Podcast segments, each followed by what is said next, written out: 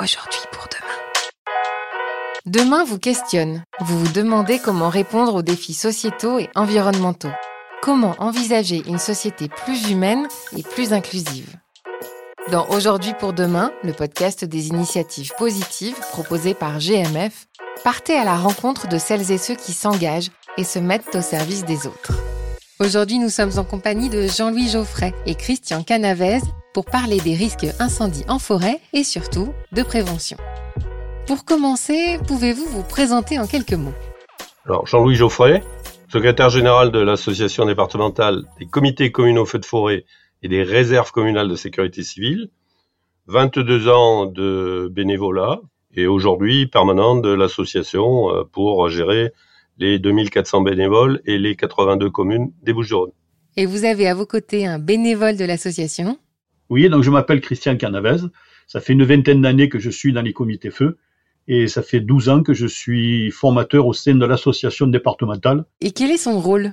Le rôle de l'association départementale est de fédérer euh, les comités communaux feux de forêt et les réserves communales de sécurité civile sur la prévention feu de forêt.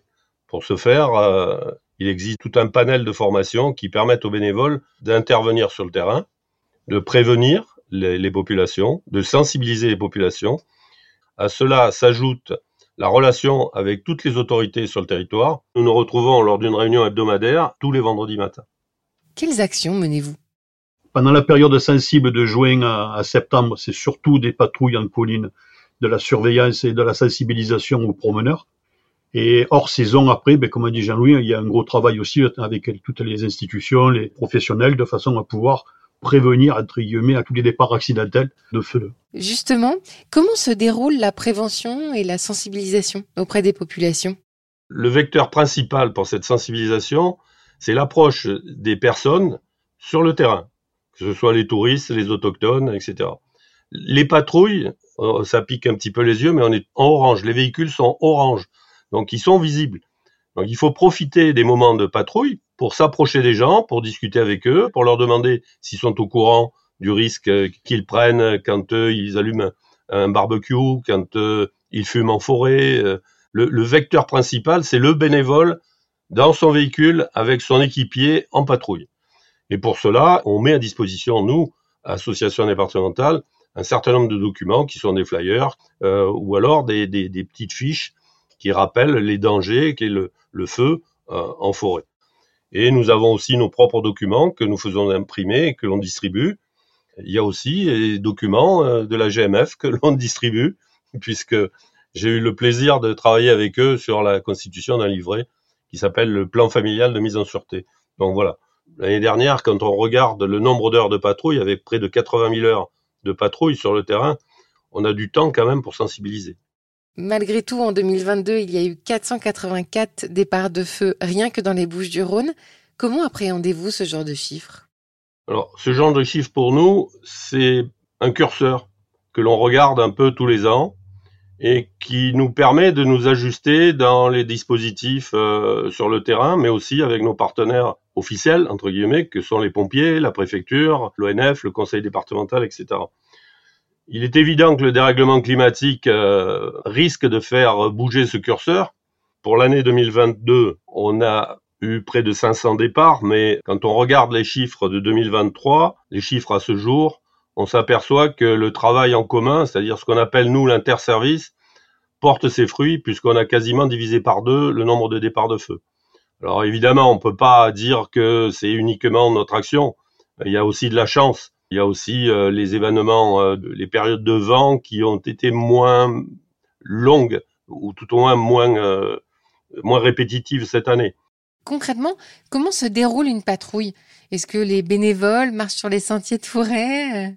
Alors, on ne le fait pas à pied, on le fait avec des véhicules, des véhicules soit de patrouille ou d'intervention, parce que ça nous permet aussi d'intervenir. Il y a à peu près un peu plus de 200 véhicules dans le département sur les 82 communes qui ont des comités ou des réserves. Et généralement, ça se passe à l'après-midi sur des patrouilles avec des secteurs bien précis. Dans chaque commune, tous les comités et les réserves connaissent un petit peu leurs points délicats. Et le but, c'est de patrouiller, de surveiller ces points délicats avec des véhicules, avec des vigies aussi, parce qu'on a des communes qui possèdent des vigies d'observation et qui sont directement reliées avec le, le CODI, c'est-à-dire ben, le, l'organisation de lutte des feux, ce qui permet de, une surveillance très très proche sur le terrain pendant toute la période sensible. Vous êtes pionnier du dispositif Sentinelle de la forêt depuis 50 ans dans les Bouches-du-Rhône. Pouvez-vous euh, nous en dire quelques mots? Je trouve que c'est un dispositif qui est tout à fait euh, pertinent et qu'il faut pouvoir développer sur le reste des départements français euh, touchés par le feu de forêt. Aujourd'hui, par exemple, nous avons été contactés par plusieurs départements ou communes directement pour qu'ils puissent bénéficier de notre expérience sans vouloir être des donneurs d'ordre, mais en tous les cas, leur expliquer comment nous fonctionnons depuis autant d'années et qu'est-ce qu'ils peuvent mettre en place en rapport avec les possibilités qu'ils ont, qu'elles soient financières ou humaines. Donc il y a euh, des départements comme l'Ardèche qui nous ont sollicité. Là, euh, prochainement, nous nous rendrons dans la Loire pour quatre communes qui souhaitent euh, bénéficier de nos conseils. Au départ, qu'est-ce qui vous a donné envie de vous engager dans cette association? Christian, peut-être? J'étais directeur technique d'un club de plongée sous-marine, moi, sur une petite commune à côté de, Marseille. Et je suis rentré en discussion avec des amis qui étaient déjà au comité feu. Ça m'a donné l'envie un petit peu de venir puisque j'adore la nature et pouvoir la protéger, la surveiller, je trouvais ça intéressant. Je me suis rapproché d'eux, ils m'ont présenté leur activité, ça m'a plu. Maintenant, ça fait une vingtaine d'années que j'y suis. Et ensuite, par le biais de la formation, parce que je suis quand même formateur, je suis rentré au sein du groupe de formateurs de l'association départementale et progressivement, ben, maintenant j'en ai pris plus ou moins la responsabilité. Euh, je fais de la formation depuis une douzaine d'années à peu près au sein de l'association départementale. Moi j'ai l'impression quand je rentre le soir d'avoir vraiment été utile tout au long de ma journée en surveillant, en patrouillant, en sensibilisant le public aussi ça aussi, c'est une part pour moi qui est très agréable de pouvoir discuter avec des personnes qui ne connaissent pas les risques majeurs qu'on connaît nous dans nos collines et nos forêts. Vous, Jean-Louis, vous faites partie de l'association départementale depuis 22 ans. Quels ont été les moments marquants? Les moments marquants au sein de l'association, ce sont euh, des, moments euh, de partage souvent, où l'on est allé au-devant de personnes qui étaient touchées par le feu, sur des grands feux, sur des inondations même, quand on était dans le Gard pour euh, les aider, pour les écouter. Et ça, c'est à la fois émouvant, parce que des gens, quelquefois, ont tout perdu. Et il faut trouver les mots pour euh, essayer de les réconforter. Et puis, euh, il y a des moments de convivialité qui sont aussi à l'opposé de ce qu'on peut vivre lorsqu'on vit un, événement dramatique.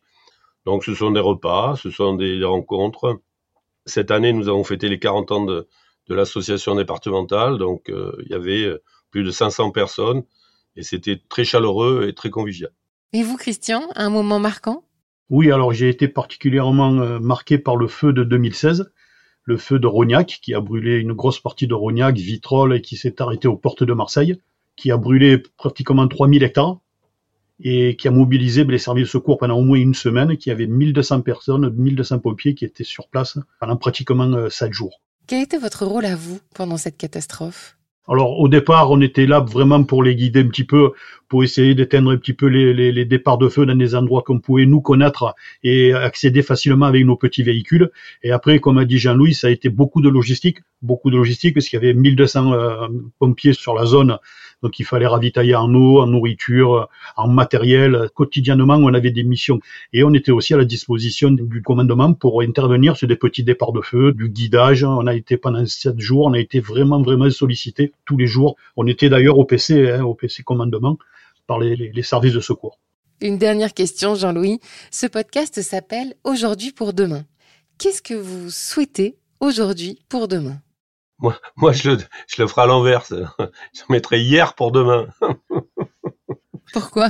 Ben Parce que c'est toute l'expérience d'hier que, que l'on va appliquer à demain et que l'on va perfectionner, tout en la bonifiant et en faisant participer un maximum de personnes d'autres départements, qu'ils soient proches des nôtres ou un peu plus éloignés.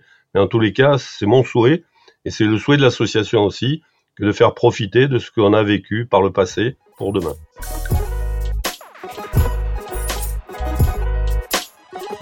Rendez-vous très bientôt pour un nouvel épisode d'Aujourd'hui pour demain, le podcast des initiatives positives proposé par GMF.